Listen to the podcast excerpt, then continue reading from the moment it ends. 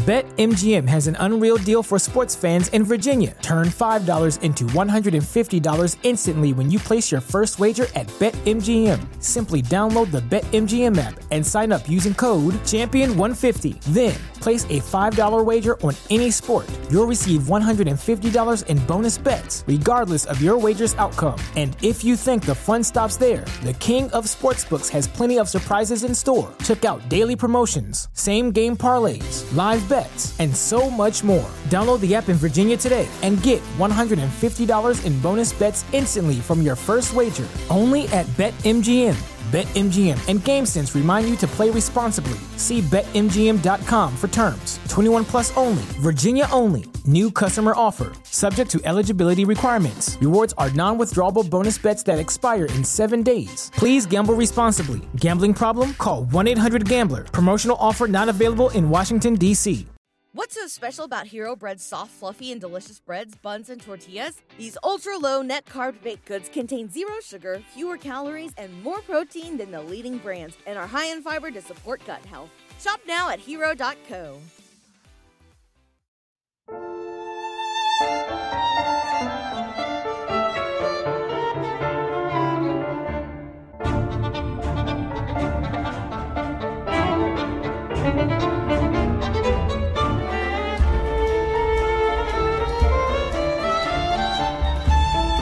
Ana Karenina, de Lev Talstov.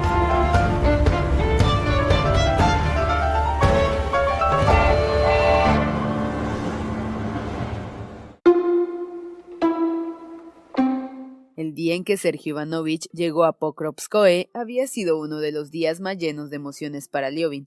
Era la temporada activa de los trabajos del campo, la que exige del campesino un esfuerzo mayor, un espíritu de sacrificio desconocido en otras profesiones, esfuerzo que rendiría más si los mismos que lo realizan tuvieran conciencia de ello y lo supieran valorar, si no se repitiese anualmente y sus resultados no fueran tan simples.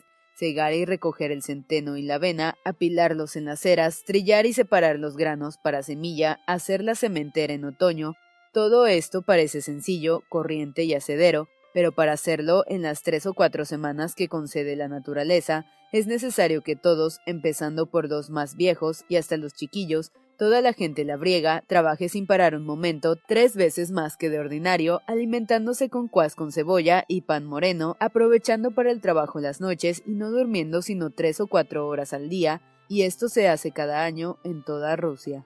Habiendo pasado la mayor parte de su vida en su propiedad y en relaciones estrechas con el pueblo, Liovin sentía siempre en esta temporada el contagio de aquella animación general, al amanecer, en los carros de transporte, iba a las primeras labores del centeno o a los campos de avena. Volvía a su casa cuando calculaba que su mujer y su cuñada estarían levantadas. Tomaba con ella su desayuno de café y se dirigía a pie a la granja, donde estarían trabajando con la nueva trilladora para preparar las semillas, y durante todo este día, hablando con el encargado y los campesinos, charlando en su casa con su mujer, con Dolly, con los hijos de esta o con su suegro, Liobin pensaba, además relacionándolo todo con esta cuestión, en las preguntas que le inquietaban.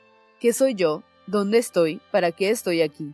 En pie, sintiendo la agradable frescura del hórreo cubierto de olorosas ramas de avellano o apoyado contra las vigas del álamo recién cortado que sostenía el techo de paja, Liobin miraba a través de las puertas abiertas, ante las cuales danzaba el polvo seco y acre de la trilladora, o contemplaba la hierba de la era, bañada por el ardiente sol, y la paja fresca recién sacada del almiar, o seguía el vuelo de las golondrinas de pecho blanco y cabecitas abigarradas que se refugiaban chillando sobre el alero y se detenían agitando las alas sobre el ancho portal abierto, y mientras continuaba con sus extraños pensamientos. ¿Para qué se hace todo esto? ¿Por qué estoy aquí obligándoles a trabajar? ¿Por qué todos se matan trabajando y queriendo mostrarme su celo? ¿Por qué trabaja tanto esa vieja matriona, mi antigua conocida? Liobin la había curado cuando en un incendio le había caído encima una viga. Se dijo mirando a una mujer delgada que apoyando firmemente sus pies quemados por el sol contra el suelo duro y desigual, removía con su rastrillo las mieses. En algún tiempo, pensó Liobin, esta mujer fue hermosa, pero si no hoy, mañana o dentro de diez años, cualquier día, acabará de todos modos bajo tierra y no quedará nada de ella, como tampoco quedará nada de esa muchacha presumida de vestido rojo, que con movimientos hábiles y delicados separa la espiga de la paja. También a esa la enterrarán, y muy pronto harán lo mismo con esa pobre bestia. pensó mirando a un caballo que con el vientre hinchado y respirando con dificultad arrastraba un pesado carro, y a Fedor, que echa ahora el trigo a la trilladora, con su barbita llena de paja y su camisa rota, también le enterrarán. Y sin embargo, él deshace las gavillas y da las órdenes, grita a las mujeres, arregla la correa del volante, y no solo a ellos los enterrarán, sino que a mí también. Nada ni nadie de lo que hay aquí permanecerá. ¿Para qué es pues todo? Así pensaba Liobin y al mismo tiempo miraba el reloj, calculando cuánto se podía trillar en una hora para señalar la faena que debía realizar durante el día. Pronto hará una hora que han empezado el trabajo y no han hecho más que comenzar la tercera pila, pensó, y se acercó a Fedor y levantando la voz para dominar el ruido de la trilladora, le ordenó que pusiera menos trigo en la máquina. Echas demasiado, Fedor. Ves, la máquina se para. Échalo más igual. Fedor, ennegrecido por el polvo que se le pegaba al rostro cubierto de sudor, replicó algo que no pudo oírse por el ruido de la máquina, pero pareció no haber comprendido lo que el dueño le decía. Este se acercó a la trilladora, apartó a Fedor y se puso él en su lugar. Después de trabajar así hasta casi la hora de ir a comer, Liobin saltó del hórreo en unión del echador, y al lado de un montón de amarillento centeno preparado ya para trillarlo y separar la semilla, se puso a discutir con él. El echador era de aquel lugar donde Liobin hacía ya tiempo había cedido la tierra según el principio cooperativo. Ahora estas tierras las llevaba el guarda de arriendo. Liobin habló de ellas con Fedor y le preguntó si no las arrendaría el año próximo Platón, un campesino rico del mismo lugar. La tierra es muy cara, Constantino Dmitrievich. A Platón no le resultaría, contestó Fedor, sacando de debajo de la camisa sudada las espigas que se le habían introducido allí. ¿Y cómo es que Kirillov saca provecho? A mi tiuja, así llamaba Fedor despectivamente al guarda, a mi tiuja le es muy fácil sacar provecho, va apretando y sacará lo suyo. Este no tiene compasión del alma cristiana, mientras el tío Focanich, así llamaba el viejo Platón, no quita el pellejo de nadie, aquí dará el préstamo y en otra parte perdonará una deuda. Así resulta que recibe todo lo que le pertenece. Es un buen hombre. ¿Y por qué perdona tanto a los demás? Porque las personas no son todas iguales. Hay hombres que solo viven para sí mismos, como por ejemplo mi tiuja. Ese se preocupa solo de su barriga. Focanich, en cambio, es un viejo muy recto. Vive para su alma y no se olvida de Dios. ¿Qué quieres decir no se olvida de Dios? ¿Y qué es eso de que vive para su alma? preguntó Liobin con extrañeza. Ya se sabe, lo justo es lo que Dios manda. Hay gente muy distinta, unos que lo hacen y otros que no. Usted, por ejemplo, no trata mal a la gente. Sí, sí, adiós, se despidió Liobin sofocado por la emoción, y volviendo al hórreo tomó su bastón y se dirigió a la casa. Al oír que Focanich vivía para su alma, siendo justo como Dios manda, pensamientos vagos pero fecundos habían acudido en tropel a su mente, dirigidos todos a un único fin, cegándole el entendimiento.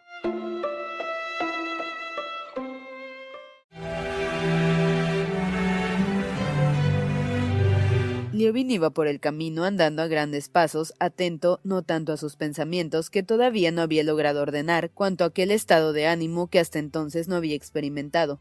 Las palabras del campesino Fedor produjeron en su alma el efecto de una chispa eléctrica que en un momento fundió y trastornó un enjambre de pensamientos, hasta entonces vagos y desordenados, que no habían dejado de atormentarle. Hasta en el momento en que hablaba del arriendo de las tierras había estado preocupándole. Sentía brotar en su alma algo nuevo y sin saber todavía lo que era, experimentaba con ello una gran alegría. Hay que vivir, no para nuestras propias necesidades, sino para Dios. Pero ¿para qué Dios? Es posible decir una cosa más privada de sentido común. Fedor había dicho que hay que vivir, no solo para nuestras propias necesidades, esto es, para lo que comprendemos, lo que nos atrae y deseamos, sino para algo incomprensible, para ese Dios al cual nadie puede comprender al cual nadie puede comprender ni definir. ¿Qué es esto? ¿Acaso no habré comprendido las palabras sin sentido de Fedor? Y si no he comprendido lo que decía, he dudado por ventura de que fuese justo. Lo he encontrado necio, impreciso y vago. No, no, lo he comprendido por completo, tal como él lo comprende. Lo he comprendido tan bien y tan claramente como lo que mejor pueda comprender en la vida, y jamás en mi existencia he dudado de ello ni puedo dudar. Y no solo yo, sino que todos lo comprenden perfectamente, no dudan de ello y todos están de acuerdo en aceptarlo. Y yo que buscaba deplorando no ver un milagro, un milagro material me habría convencido, y no obstante, el único milagro posible, el que existe siempre y nos rodea por todas partes, no lo observaba, no lo veía. Fedor dice que el guardia Kirillov vive solo para su vientre. Eso es claro y comprensible. Todos nosotros, como seres racionales, no podemos vivir de otro modo sino para el vientre. Y de pronto Fedor dice que no se debe vivir para el vientre, que se debe vivir para la verdad y para Dios. Y yo, con una sola palabra, le comprendo y yo, y millones de seres que vivieron siglos antes y viven ahora, sabios, labriegos y pobres de espíritu, los sabios que han escrito sobre esto lo dicen en forma incomprensible, coinciden en lo mismo, en cuál es el fin de la vida y qué es el bien. Solo tengo común con todos los hombres un conocimiento firme y claro que no puede ser explicado por la razón, que está fuera de la razón y no tiene causas ni puede tener consecuencias. Si el bien tiene una causa, ya no es bien, y si tiene consecuencias, recompensa, tampoco lo es. De modo que el bien está fuera del encadenamiento de causas y efectos, y conozco el bien y lo conocemos todos. Puede haber milagro mayor. Es posible que yo haya encontrado la solución de todo. Es posible que hayan terminado todos mis sufrimientos, pensaba Liobin, avanzando por el camino polvoriento, sin sentir ni calor ni cansancio, y experimentando la impresión de que cesaba para él un largo padecer. Aquella impresión despertaba en su espíritu una paz tan honda que apenas osaba creer en ella. La emoción le ahogaba, le flaqueaban las rodillas, le faltaban las fuerzas para seguir andando. Salió del camino, se, internó en el bosque y se sentó a la sombra de los olmos, sobre la hierba no cegada aún. Se quitó el sombrero que cubría su cabeza empapada de sudor, y apoyándose en su brazo, se tendió en la jugosa y blanda hierba del bosque. Es preciso reflexionar y comprender, pensaba con los ojos fijos en la hierba que seguía ante él, mientras seguía con la mirada los movimientos de un insecto verde que trepaba por un tallo de centinodia y se detenía retenido por una hoja de borraja. ¿Pero qué he descubierto? se preguntó apartando la hoja de borraja para que no obstaculizara al insecto y acercando otra hierba para que el animalito pasara por ella. ¿Por qué esta alegría? ¿Qué he descubierto en resumen? Nada, solo me he enterado de lo que ya sabía, He comprendido la calidad de la fuerza que me dio la vida en el pasado y me da ahora también. Me libré del engaño, conocí a mi Señor. Antes yo decía que mi cuerpo, como el cuerpo de esta planta y de este insecto, a la sazón del insecto, sin querer escalar la hierba, había abierto las alas y volaba a otro lugar, seguía las transformaciones de la materia según las leyes físicas, químicas y fisiológicas, y que en todos nosotros, como en los álamos, las nubes y las nebulosas, se produce una evolución. ¿Evolución de qué? ¿En qué? Una evolución infinita, una lucha. ¿Cómo es posible una dirección y una lucha en el infinito? Y yo me extrañaba de que a pesar de mi constante tensión mental en la dirección, no se me aclaraba el sentido de la vida, el sentido de mis deseos, de mis aspiraciones, pero ahora declaro que conozco el sentido de mi vida, vivir para Dios, para el alma, y este sentido, a pesar de su claridad, es misterioso y milagroso. Este es también el sentido de cuanto existe, y el orgullo. Se tendió de bruces y comenzó a atar entre sí los tallos de hierba, procurando no romperlos. No solo existe el orgullo de la inteligencia, sino la estupidez de la inteligencia. Pero lo peor es la malicia, eso, la malicia del espíritu, la truanería del espíritu, se repitió, y enseguida recorrió todo el camino de sus ideas durante aquellos dos años, cuyo principio fue un pensamiento claro y evidente sobre la muerte, al ver a su hermano querido enfermo sin esperanzas de curación. En aquellos días había comprendido claramente que para él y para todos no existía nada en adelante sino sufrimiento, muerte, olvido eterno, pero a la vez había reconocido que así era imposible vivir, que precisaba explicarse su vida de otro modo que como una ironía diabólica o de lo contrario pegarse un tiro. Él no hizo ni lo uno ni lo otro, sino que continuó viviendo, sintiendo y pensando, e incluso en aquella época se casó, y experimentó muchas alegrías, y fue feliz entonces que no pensaba para nada en el sentido de la vida. ¿Qué significaba pues aquello? Que vivía bien y pensaba mal.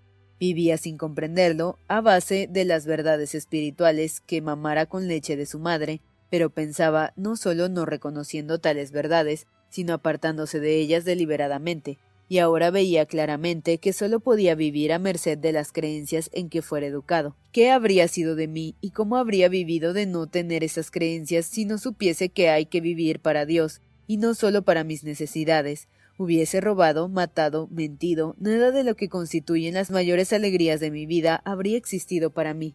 Y cuando con los máximos esfuerzos mentales no podía imaginar el ser bestial que hubiese sido de no saber para qué vivía, y aun con los máximos esfuerzos mentales no podía imaginar el ser bestial que hubiese sido de no saber para qué vivía. Buscaba contestación a mi pregunta. El pensamiento no podía contestarla, porque el pensamiento no puede medirse con la magnitud de la interrogación. La respuesta me la dio la misma vida con el conocimiento de lo que es bien y lo que está mal y ese saber no me ha sido proporcionado por nada. Me ha sido dado a la vez que a los demás, puesto que no pude encontrarlo en ninguna parte.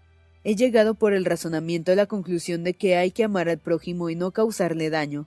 Me lo dijeron en mi infancia y lo creí.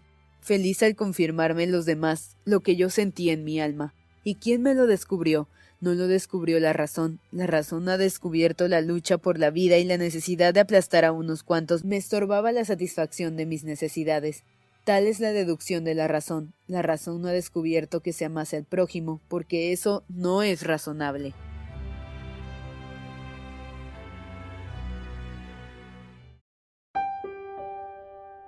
¿Te preocupas por tu familia? Entonces, ¿por qué darles solo huevos ordinarios cuando pueden disfrutar de lo mejor? Eggland's Best, los únicos huevos con ese delicioso sabor fresco de granja, además de la mejor nutrición, como 6 veces más vitamina D, 10 veces más vitamina E y 25% menos de grasa saturada que los huevos regulares, además de muchos otros nutrientes importantes. Así que, dales los mejores huevos. Eggland's Best, mejor sabor, mejor nutrición, mejores huevos.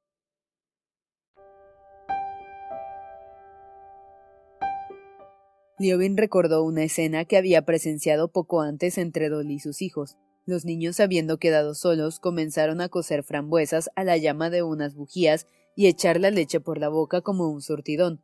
Dolly, al sorprenderlos, comenzó a explicarles en presencia de Liobin el mucho trabajo que a las personas mayores les costaba preparar aquello que destruían, y que tal trabajo se hacía por ellos, que si rompían las tazas no tendrían dónde tomar el té, y si arrojaban la leche al suelo quedarían sin comer y morirían de hambre.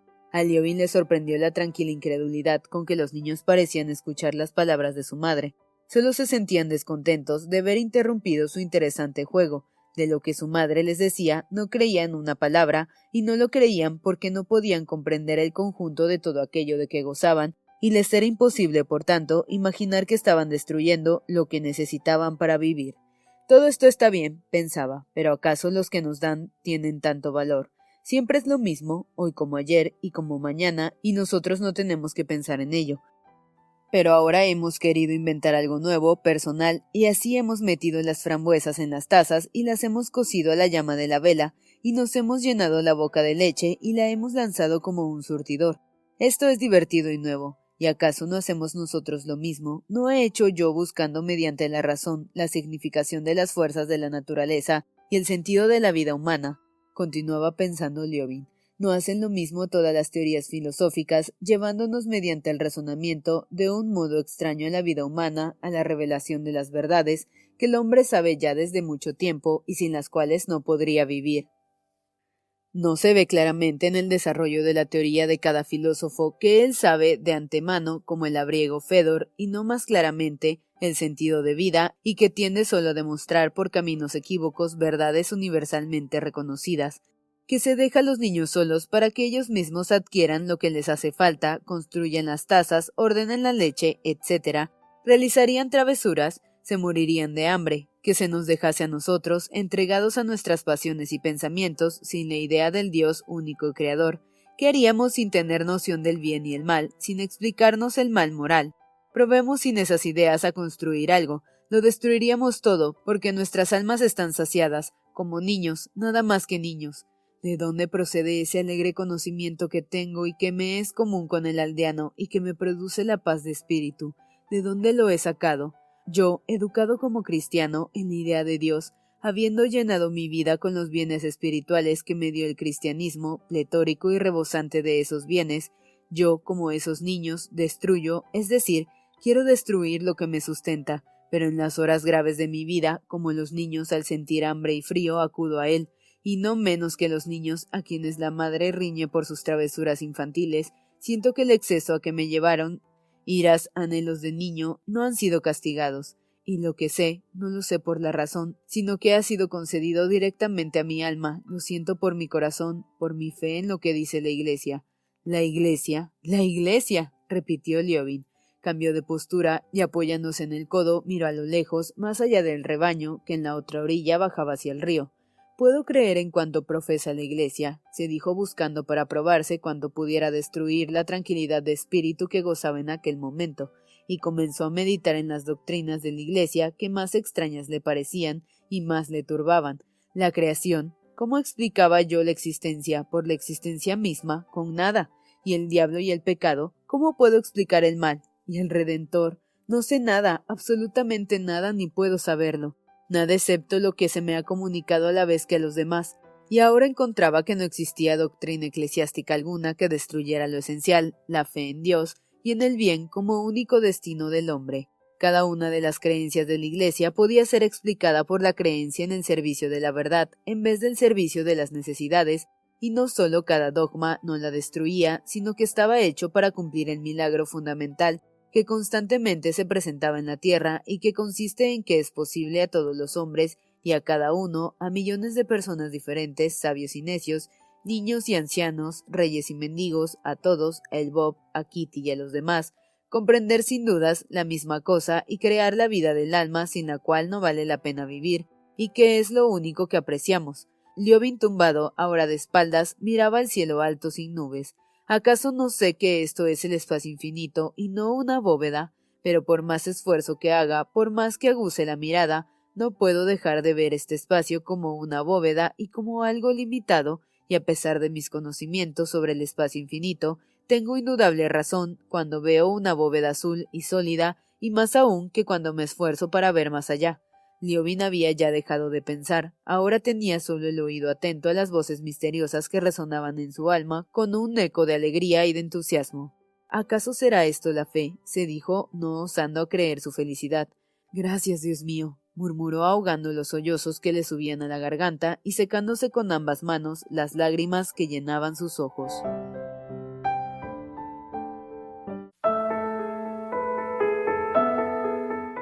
Liobin miraba frente a sí y veía el rebaño de ovejas que pastaba guardado por el mastín y el pastor. Luego vio su Tilbury tirado por Boronoy y cómo el cochero, al llegar al rebaño, hablaba algo con el pastor. Poco después oía cerca de él el ruido de las ruedas y los resoplidos del caballo. Estaba, sin embargo, tan absorto en sus pensamientos que ni siquiera se le ocurrió que el coche se dirigía hacia él. Únicamente lo advirtió cuando el cochero, hallándose ya a su lado, le habló. Me manda la señora. Han llegado su hermano y otro señor. Liobin se sentó en el cochecito y tomó las riendas. Estaba aún como acabado de despertar de un sueño y durante mucho rato apenas se dio cuenta de lo que hacía ni dónde estaba. Miraba su caballo, al que sujetaba por las riendas, cubiertos de espumas las patas y el cuello, miraba al cochero Iván sentado a su lado, recordaba que le esperaba a su hermano, pensaba que su mujer estaría inquieta por su larga ausencia y procuraba adivinar quién era aquel señor que había llegado con su hermano. Y el hermano y su mujer y el desconocido se le presentaban ahora en su imaginación de modo distinto a como los veía antes. Le parecía que ahora sus relaciones con todos habrían de ser muy diferentes. Ahora no habría entre mi hermano y yo la separación que ha habido siempre entre nosotros. Ahora no disputaremos ya nunca. Nunca más tendré riñas con Kitty. Con el huésped que ha llegado, quien quiera que sea, estaré amable y seré bueno. Lo mismo que con los criados y con Iván, con todos seré un hombre distinto, reteniendo con las riendas tensas al caballo que resoplaba impaciente, como pidiendo que le dejaran correr en libertad, Liovin miraba a Iván sentado a su lado, el cual sin tener nada que hacer con las manos, las ocupaba en sujetarse la camisa, que se levantaba e hinchaba con el viento. Liovin buscaba pretexto para entablar conversación con él. Quiso decirle que había apretado demasiado la barriguera. Pensó enseguida que esto le parecía un reproche y quería tener una conversación amable, pero ningún otro tema sobre el cual conversar le acudía a su imaginación. Señor, haga el favor de guiar a la derecha. Allí hay un tronco, le dijo Iván con ademán de tomar las riendas. Te ruego que no toques las riendas y no me des lecciones, contestó Liovin ásperamente. La intervención del cochero le irritó como de costumbre, y enseguida pensó con tristeza que estaba equivocado al creer que su estado de ánimo podía cambiar fácilmente. A un cuarto de versta de la casa, Liovin vio a Gricha y a Tania que corrían a su encuentro. Tío Kostia, allí vienen mamá y el abuelito y Sergio Ivanovich y un señor, decían los niños subiendo al coche. ¿Y quién es ese señor? Un hombre muy terrible que no cesa de mover los brazos. Así, dijo Tania levantándose del asiento e imitando el gesto habitual de Katabasov. ¿Es viejo o joven? preguntó Liovin, al cual el ademán de Tania le recordaba a alguien, pero sin poder precisar a quién. Ah, se dijo, al menos que no sea una persona agradable. Solo al dar vuelta al camino y ver a los que iban a su encuentro, Liovin recordó a Katabasov con su sombrero de paja, moviendo los brazos como había indicado Tania. A Katabasov le gustaba mucho hablar de filosofía, aunque la comprendía mal, como un especialista de ciencias naturales que era y que nunca estudiaba filosofía.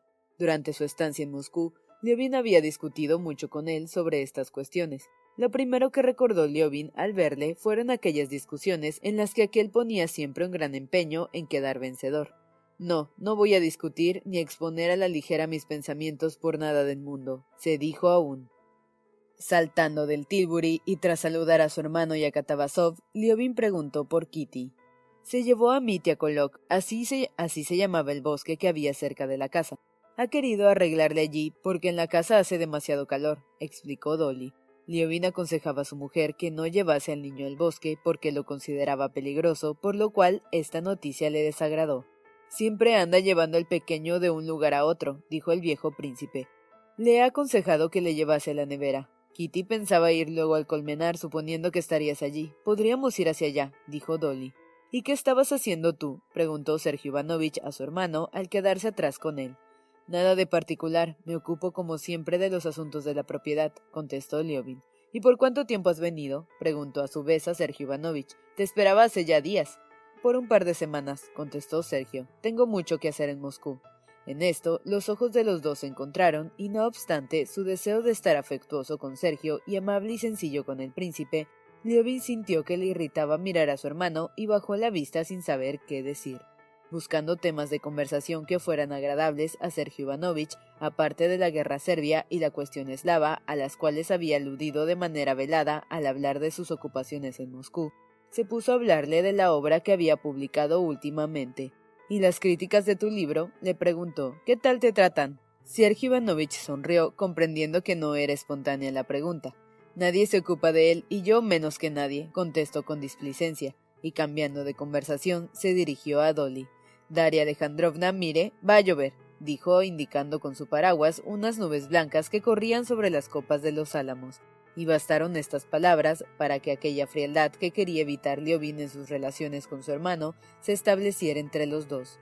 Liovin se acercó a Katabasov. Qué acertado ha estado usted decidiéndose venir.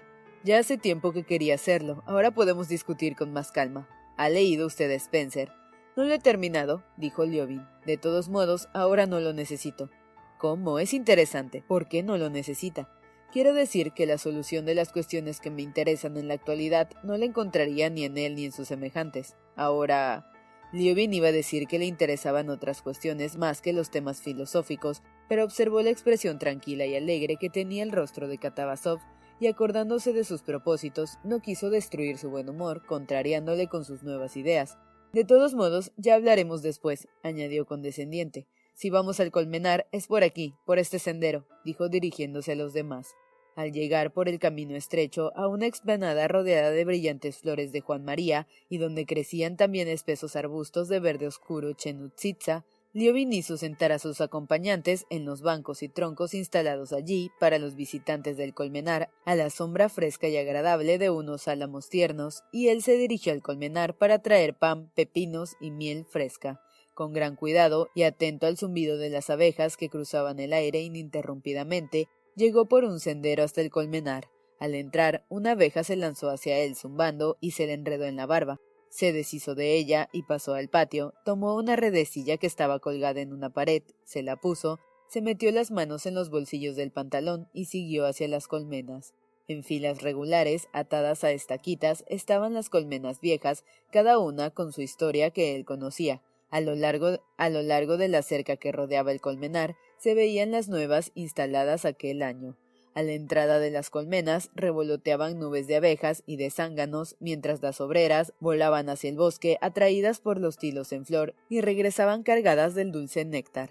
y todo el enjambre, obreras diligentes, zánganos ociosos, guardianas despiertas dispuestas a lanzarse sobre cualquier extraño al colmenar que tratara de acercarse allí, dejaban oír las notas más diversas en el aire encalmado que se confundían en un continuo y bronco zumbido. En la otra parte de la cerca, el encargado del colmenar cepillaba una tabla. El viejo campesino no vio a Liobin y éste no le llamó. Estaba contento de quedarse solo para recobrar la tranquilidad de su ánimo que ya se había alterado en aquel corto contacto con la realidad. Recordó con pesar que se había enfadado contra Iván y que había demostrado frialdad a su hermano y hablado con ligereza a Katabasov. Es posible que todo aquello haya sido cosa de momento y que pase todo sin dejar huella, se dijo, y en aquel mismo instante sintió con alegría que algo nuevo e importante acaecía en su alma. Solo por unos instantes la realidad había hecho desaparecer, como cubriéndola con un velo negro, aquella calma espiritual hallada por él y que ahora recobraba de nuevo porque solo había permanecido oculta en el interior de su alma. Así como las abejas que volaban alrededor suyo y amenazaban picarle le distraían, le hacían perder la tranquilidad material, obligándole a encogerse, a resguardarse. Del mismo modo, las preocupaciones que le habían asaltado a partir del momento en que montara en el Tilbury con el cochero, había privado de tranquilidad a su alma. Pero esto había durado tan solo mientras estuvo entre Iván, el príncipe Katabasov y Sergio Ivanovich, lo mismo que, a pesar de las abejas, conservaba su fuerza física, así sentía de nuevo dentro de él la fuerza espiritual que había recibido.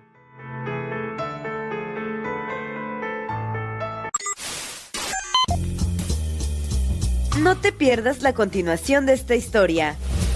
Capítulos todos los lunes, miércoles y viernes. Suscríbete. El Cuentero, con historias para tus oídos.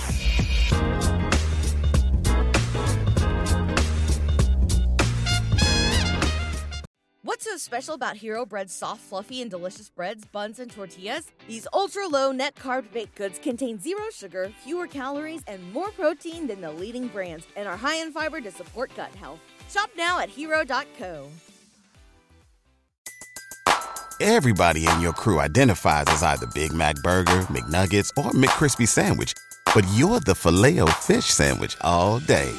That crispy fish, that savory tartar sauce, that melty cheese, that pillowy bun.